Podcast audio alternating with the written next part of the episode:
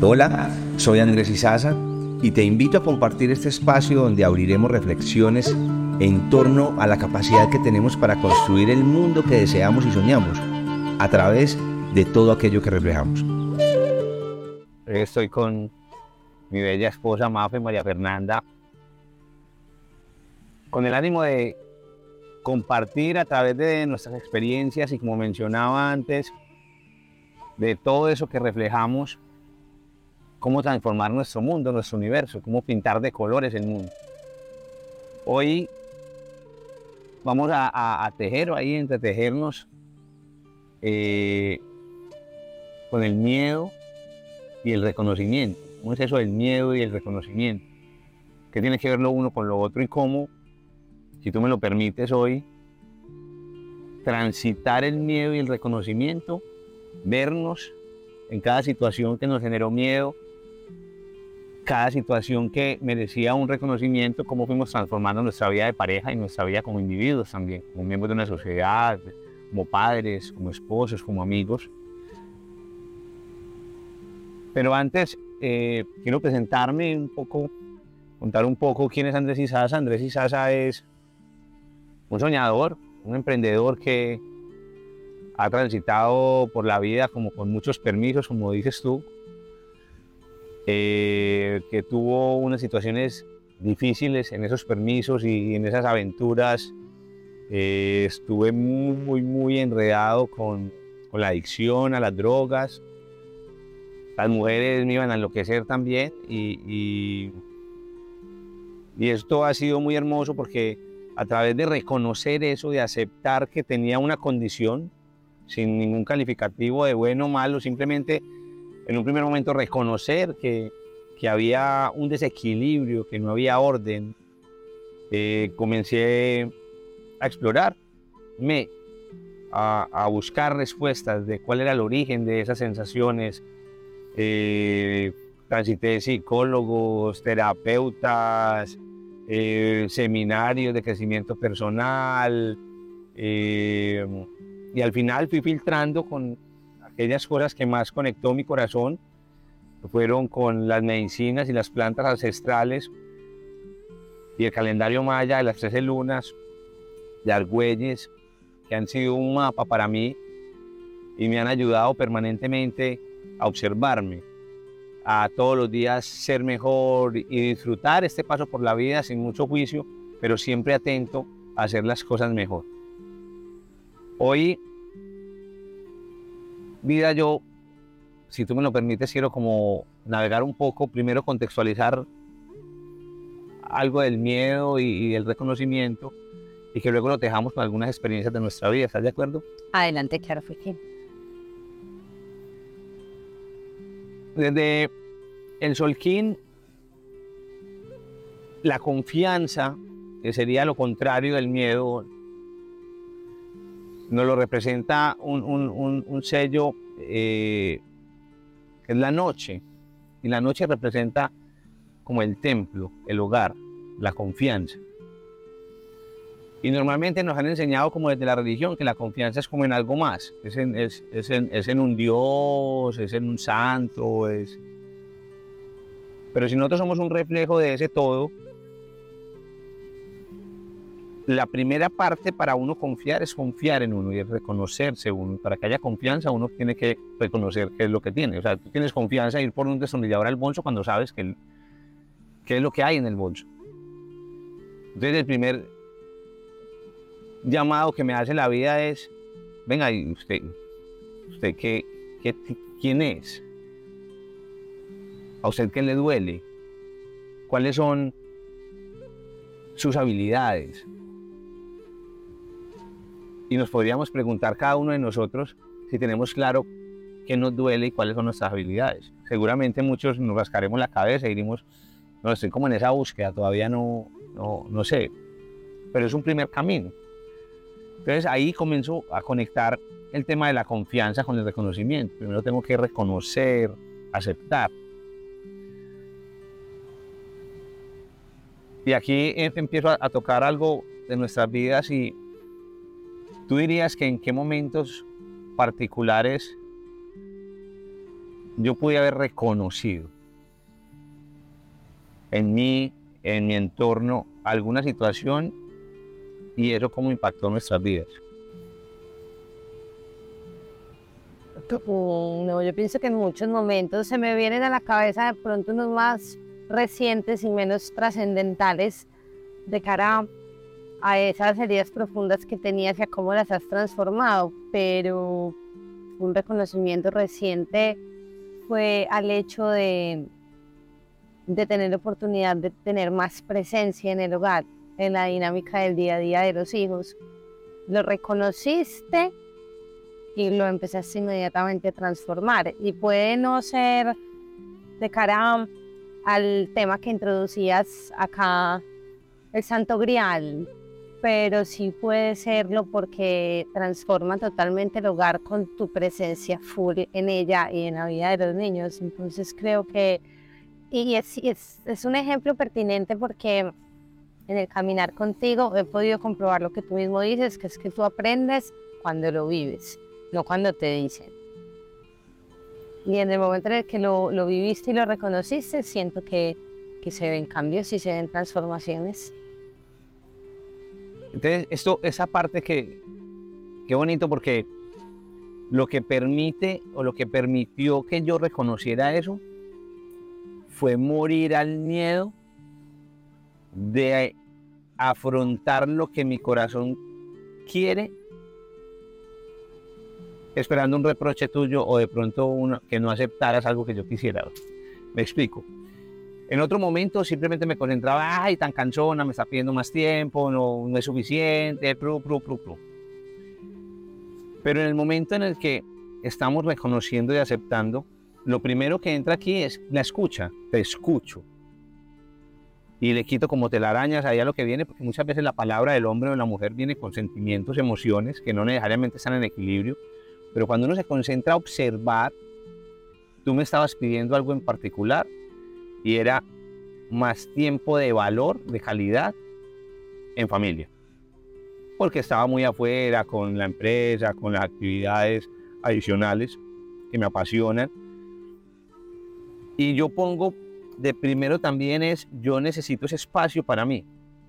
Y ya logramos entrar en unos acuerdos, porque eso no llegó solo. Ese cambio y ese tiempo de valor con la familia también llegó porque tú me escuchaste nos escuchamos, dialogamos y me acompañas en otros espacios de una manera amorosa. Entonces, al escucharnos el uno al otro, esto hablábamos anteriormente de, los intereses, eh, las posiciones y los intereses, ya no desde una postura, sino qué es lo que quiere María Fernanda o qué es lo que anhela María Fernanda y qué es lo que anhela Andrés, logramos encontrar un punto de equilibrio. Pero para eso había que pasar el miedo al reproche, a la aceptación del otro. Tú no tuviste temor en expresarme lo que tú querías. Y no pensaste, se va a cansar, va a pensar que soy muy cansona, qué dirá. Eh, reconociste en ti lo que te estaba haciendo falta y lo expresaste sin necesidad de conflicto, al igual que yo lo hice. Entonces, miren cómo ahí el tema del reconocimiento empieza a jugar con el miedo también. De cuando yo reconozco, no, no tengo miedo. Y aquí conecto con algo en lenguas la, palabra miedo no existe. El miedo lo, lo, trae muy fuerte a la vida todo el tema de la religión, seguramente. Pero no vamos a entrar como, como en eso, sino que el miedo está muy relacionado al castigo, el que hago y voy a tener un, eso va a tener un costo, va a tener algo que me duele o algo que representa algo negativo para mí. Pero si miramos en la selva, el jaguar cuando va a cazar, él siente, los indígenas dicen, siente un nervio, pero ese nervio no lo paraliza. Por ese nervio que siente no deja de cazar, él simplemente siente una alerta. Reconoce lo que está pasando en el entorno y luego va y caza. En los seres humanos el miedo nos paraliza. Normalmente el miedo nos lleva a no actuar, a quedarnos sin la acción. Y esto vuelvo a lo que decías ahorita, tú, decíamos ahorita, que tú reconociste en ti y eso no te paralizó para decirme qué querías. En otras circunstancias, a una mujer o un hombre el miedo a lo que pueda suceder hace que mienta, por ejemplo, hace que no reconozca, hace que no escuche, hace que tenga prisa y otra cantidad de cosas eh, donde volvemos a la importancia del reconocer y aceptar lo que sentimos. Entonces una pregunta chévere como para hoy es, ¿cómo estoy yo con mi corazón? ¿Qué estoy sintiendo? ¿Qué estoy negando? Bueno, entonces el, reconocer es como cuando uno, uno puede tener un letrero, una, una valla frente a la casa, y a usted le preguntan, en esa valla qué es? Y no sabe uno. Y con el tiempo usted decide cambiar de casa. Y pasa por la calle donde está la valla y ve que es una valla de una agencia de arrendamiento. Y eso sucede porque usted ya reconoció la necesidad de buscar una casa. Entonces uno no, si uno no reconoce y acepta las cosas que tiene por, por mejorar, por transformar, por aprender, pues mucho menos va a encontrar la forma de hacerlo, porque no es lo que está buscando. Es difícil en las relaciones de pareja, en las relaciones interpersonales, aceptar y reconocer todas aquellas cosas que queremos mejorar por el miedo a no ser aceptado del, lado, del otro lado. Y si miramos, muchas veces nos estamos vistiendo para que el otro nos acepte. Muchas veces estamos hablando de la forma que creemos que corresponde para que el otro tenga una cercanía conmigo. Y esto viene al miedo, a la aceptación o al abandono. Podría ser una de las tantas cosas que puede causar el por qué yo estoy buscando la aceptación afuera. Por esto, desde mi transformación o mi camino, no hablemos de transformación, como lo que yo más, de donde más me he pegado, es primero a preguntarme por qué o para quién hago algo. ¿Me he visto para mí o para otro? Lo que voy a decir lo voy a decir desde mi corazón o porque el otro espera que diga algo. Pero antes quiero hacer como una claridad, es que mi, ánimo de compartir eh, va más allá de dar consejos, porque no somos, somos, yo soy un humano, no quiero, busco es más como a través de mi experiencia compartir y que ahí nos vamos tejiendo y, seguramente entre todos y con lo que escuchamos acá luego se puedan abrir reflexiones al interior de las familias, de los hogares para, para seguir tejiendo esta palabra y les comparto como desde mi vida que, que, que he visto ahí. En la primera parte de, de, de, las, de las virtudes, los dones que tenemos, eso es bien profundo. Yo, yo diría que incluso puede ser más difícil reconocer las virtudes que lo que tenemos por sanar o lo que nos duele.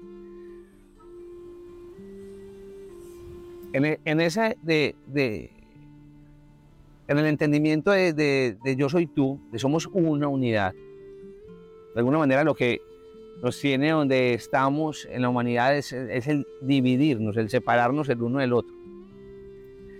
Entender que somos uno solo, somos una expresión del todo, nos lleva a pensar también que el reconocimiento no es solamente yo reconocerme, el reconocimiento tiene que ver, yo me tengo que convertir en reconocimiento.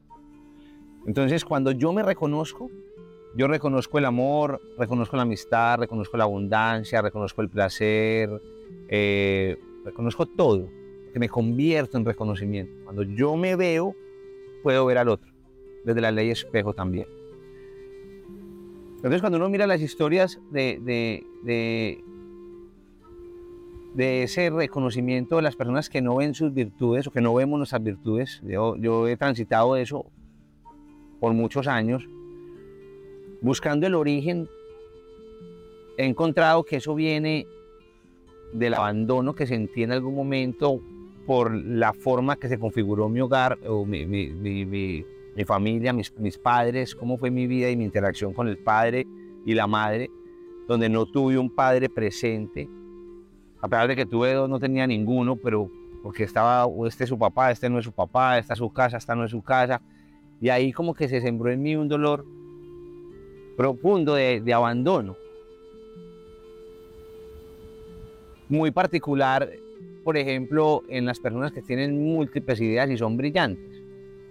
Porque estos que tenemos el dolor del abandono, para no ser abandonados, primero abandonamos. Entonces no nos vinculamos. Entonces no me vinculo con el dinero para que no me abandone. Entonces tengo discursos como, no, yo vivo con poquito, yo no necesito mucho. Eh, con las ideas y con el emprendimiento sucede igual. Por miedo a perder una cosa, pues no me... Siempre estoy buscando en algo más. Porque inconscientemente tengo miedo a perder esto que estoy haciendo. Entonces mi energía se dispersa y no concreto nada. Y el primer trabajo que tengo que hacer ahí es, reconocer y aceptarme. Para esto, alguna vez un abuelo me, me compartió un ejercicio y me dijo, mires en el espejo. Literalmente, mires en el espejo. Y al primer momento me miré y eso era como ridículo. Pero fue un ejercicio muy bonito porque, porque sí, tengo un lunar, estoy con el pelo corto, tengo una cicatriz. Y ahí empezar uno a profundizar. Fue un primer ejercicio básico. Mírese en el espejo, reconózcase, mírese quién, quién es. También para, para reconocer esas virtudes, eh, volviendo a la ley espejo, es fácil darse cuenta cuando hay algo que te agrada de otro, es porque eso está en ti también. Así como cuando hay algo que te desagrada en el otro, también está en ti. Que eso seguramente hablaremos después, que parece frase de cajón la ley espejo, la ley espejo, el espejo, el espejo, pero eso es demasiado profundo y es una herramienta valiosísima para mirar uno que está reflejando en el mundo y transformarse. Por ejemplo, en el tema del reconocimiento, quiero compartirles eh, en algún momento, cuando estaba transitando esos momentos difíciles con el femenino, muchas veces me vi como detrás de una mujer, ahí seduciéndola y eso, y después yo me preguntaba, hombre, yo de verdad si quiero acostarme con esa mujer o quiero tener algo con esa mujer. Y a la respuesta que llegué es que realmente no. Y entonces yo me preguntaba, ¿y entonces por qué, por qué estoy buscando algo con esta persona y entendí que lo que estaba buscando era que me reconociera. Porque cuando a uno le dicen que sí, se están aceptando, se están reconociendo. Y desde ahí comencé a, observar todos los días más eso y eso me permitió transformar ese hábito porque hoy no es necesario que alguien me dé un avalo, me reconozca para saber quién soy yo. Entonces, para encontrar eso, yo invitaría a las personas eh, pregunten cuántas veces nos ofrecen un café y decimos no, no, no, de pronto queriendo. O cuántas veces vamos a un restaurante y o nos dice la pareja, un amigo, una amiga, eh, ¿qué quieres comer? Y decimos lo que sea, queriendo comer pizza o hamburguesa o algo. Entonces como que desde las cositas pequeñas empecemos a transformar esos hábitos, de aceptar lo que yo quiero y eso se va volviendo como un entrenamiento tan buen negocio que va despertando eh, ese, ese afiliarse con las virtudes que tenemos. Yo, yo me parece súper poderoso lo que dices. Si yo quisiera como hacer un, em, hacer un énfasis especial en que a muchos en esta cultura en la que crecimos nos enseñaron que el sacrificio era muy importante y que si uno se sacrificaba estaba siendo bueno. Y eso hace que muchas veces uno queriendo ese cafecito diga que no. O que muchas veces uno sentado en el restaurante que mencionabas y con una decisión clara o con un apetito claro sobre algo específico, dice, no, pues comamos lo que quiera, lo que usted diga. Hace parte como de ese paradigma que de pronto muchos tenemos en la cabeza en alguna medida que nos dice que hay que sacrificarse, que no es primero lo que, lo que uno quiere, que primero están los intereses de los demás y la satisfacción de los demás que la de uno mismo. Eso al menos a mí me ha pasado y creo que trabajarlo, hacerme consciente de que de ninguna manera esa puede ser mi verdad. Mi verdad tiene que ser ponerme a mí primero, a mis intereses primero. Eso me ha ayudado para sentirme merecedora de ese cafecito o sentirme merecedora de escoger eso que en realidad sí sabía que quería comer, en lugar de decir, no, escoja usted lo que quiera. Pero mira que, qué bonito eso porque no sé si pueda preguntarte o, tejer ahí, para llegar a esa conclusión o darse cuenta, reconocer eso, primero tuvimos que viajar a nuestra infancia y reconocer y recordar comportamientos en nuestro círculo cercano y en nuestras familias porque no se sana aquí, hay que ir allá a ese, como, como a esa crianza, a esas experiencias de vida de niño para comprender de dónde viene ese comportamiento, porque las personalidades que desarrollamos son los escudos, las máscaras que tenemos para enfrentar el dolor más profundo. O sea, es como, como nosotros nos protegemos de ese dolor profundo de la infancia. Entonces, seguramente esas personas que, que, que, se sacrifican por el otro, lo hacen amorosamente. De pronto no es tan amoroso con ellos, pero, pero que en su intención... El nombre del amor. El nombre del amor, pero, pero, pero, por otro, eh, vivieron en familias donde eh, solo cuando servían eran aplaudidos y si no había un castigo. Y entonces la forma de afiliarse con el otro es sirviéndole, es sacrificándose por el otro, inconscientemente buscando el amor. Y volvemos y tejemos con el reconocimiento. Entender que yo no necesito la aprobación del otro, que yo debo abrazarme, viene el verdadero servicio. Ustedes miran cuántas personas hay por ahí que sirven mucho, sirven mucho, pero no son tenidas en cuenta sino para los mandados. No las vemos. Como ellos no se reconocen, tampoco el otro lo reconoce. Es un tema, ahí uno empieza a navegar con el tema del reconocimiento y es bastante profundo y por la reflexión. Y con esto lo que diría es, hay que buscar, explorar, busquemos ayuda, pucha, leamos, indaguemos, vamos donde psicoanalistas, terapeutas, hagamos yoga. Todos nos conectamos con cosas distintas, pero definitivamente es muy, mucho más fácil cuando uno se da la oportunidad de explorar hacia su interior de dónde vienen esas heridas para poder llegar a transformarlas. Y reconocer las heridas. Creo que la, la, puntada que pondría yo acá sería ese gran paso que uno da cuando uno reconoce que uno es más que este cuerpo que está aquí, sentado en esta playa con esta hermosura de hombre al frente. Uno es lo que uno es hoy y lo que fue y por eso es que efectivamente hay que sanar yendo al pasado, pero yendo a, ese mundo interior.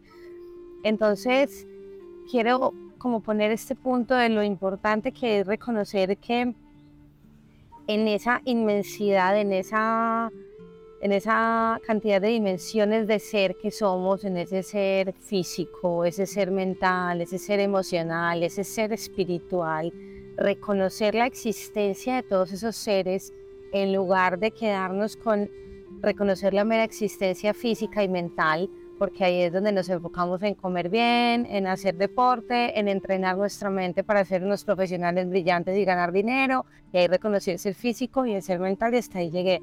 Pero si reconocemos ese cuerpo emocional en el que quedan como en la imprenta de nuestro ser, todas esas vivencias bonitas, positivas, todos esos recuerdos emocionales que nos van quedando la huella emocional de nuestras experiencias. Y reconocemos también que somos un ser espiritual, que es esa chispa divina que podemos ser, reconocer esos seres es lo que nos permite después hacernos cargo de esas heridas que efectivamente existen en ese ser emocional, en ese en esa parte más sutil y más blanda que es más poderoso que la materia misma y que al final es sobre lo que hay que transformar.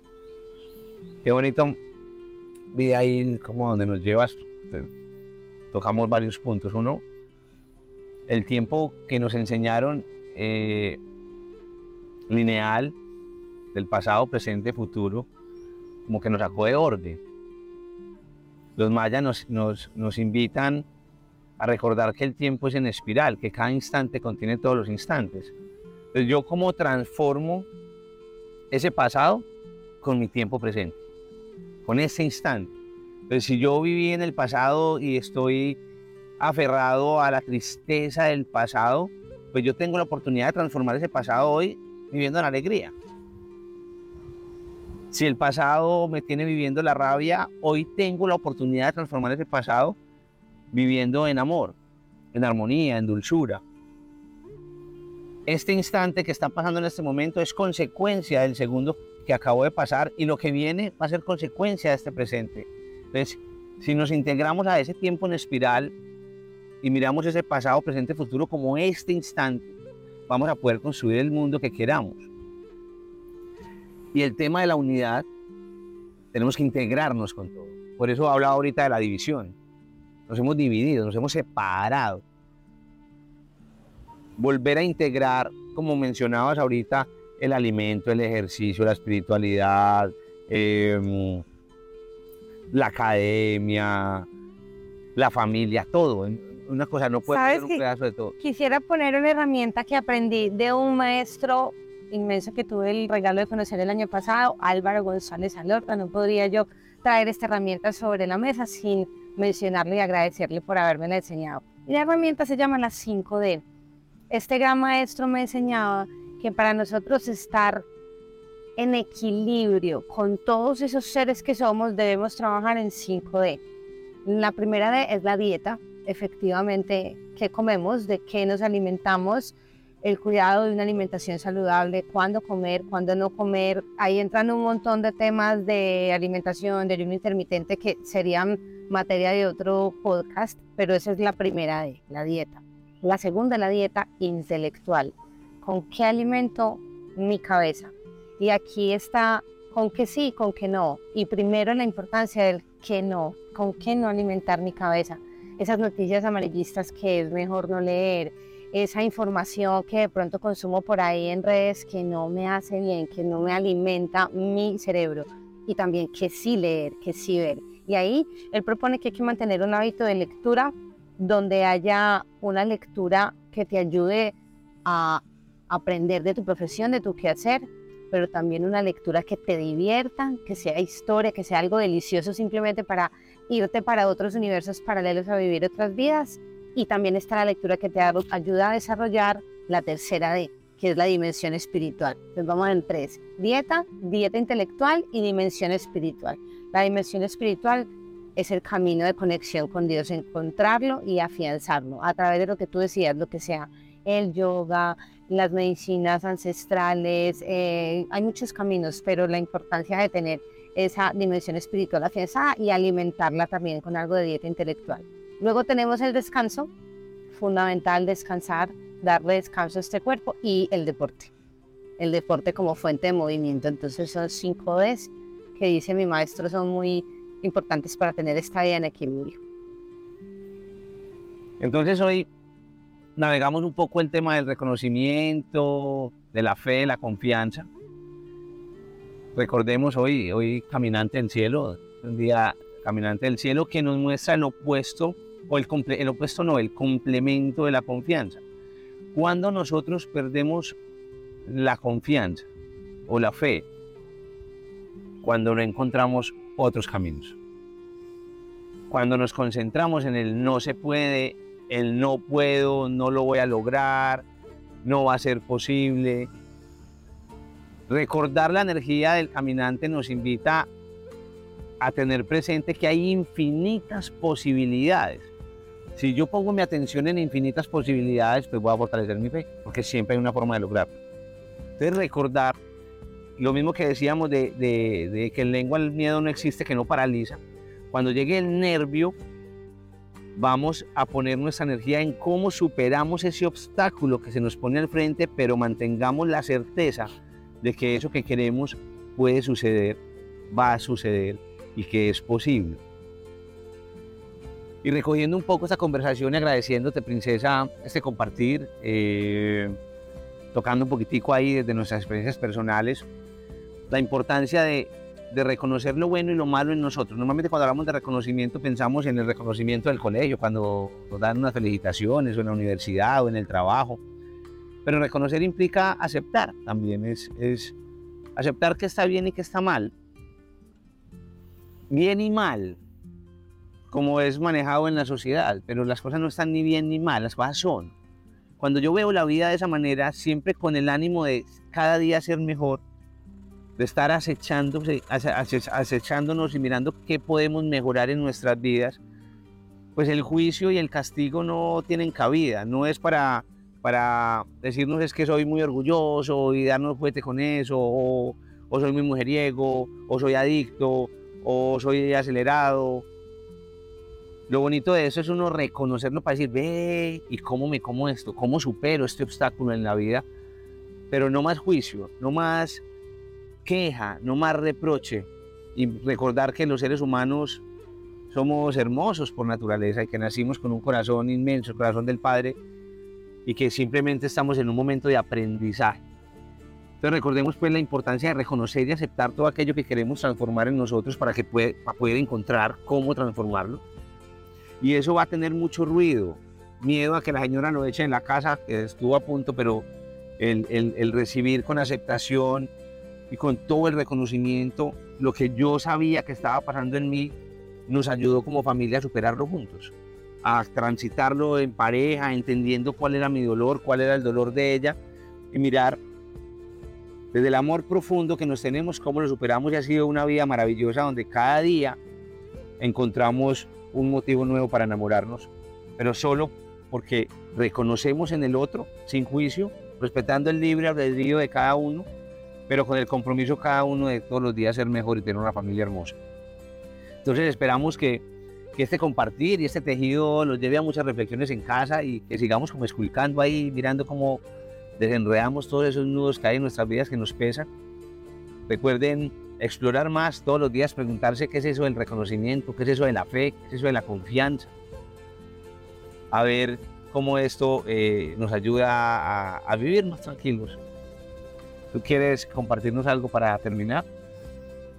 Eh, quiero recordar las palabras con las que iniciabas, en donde invitabas a todo aquel que escuchara este mensaje a creerse la inmensa posibilidad que tenemos de pintar nuestra vida del color que queramos.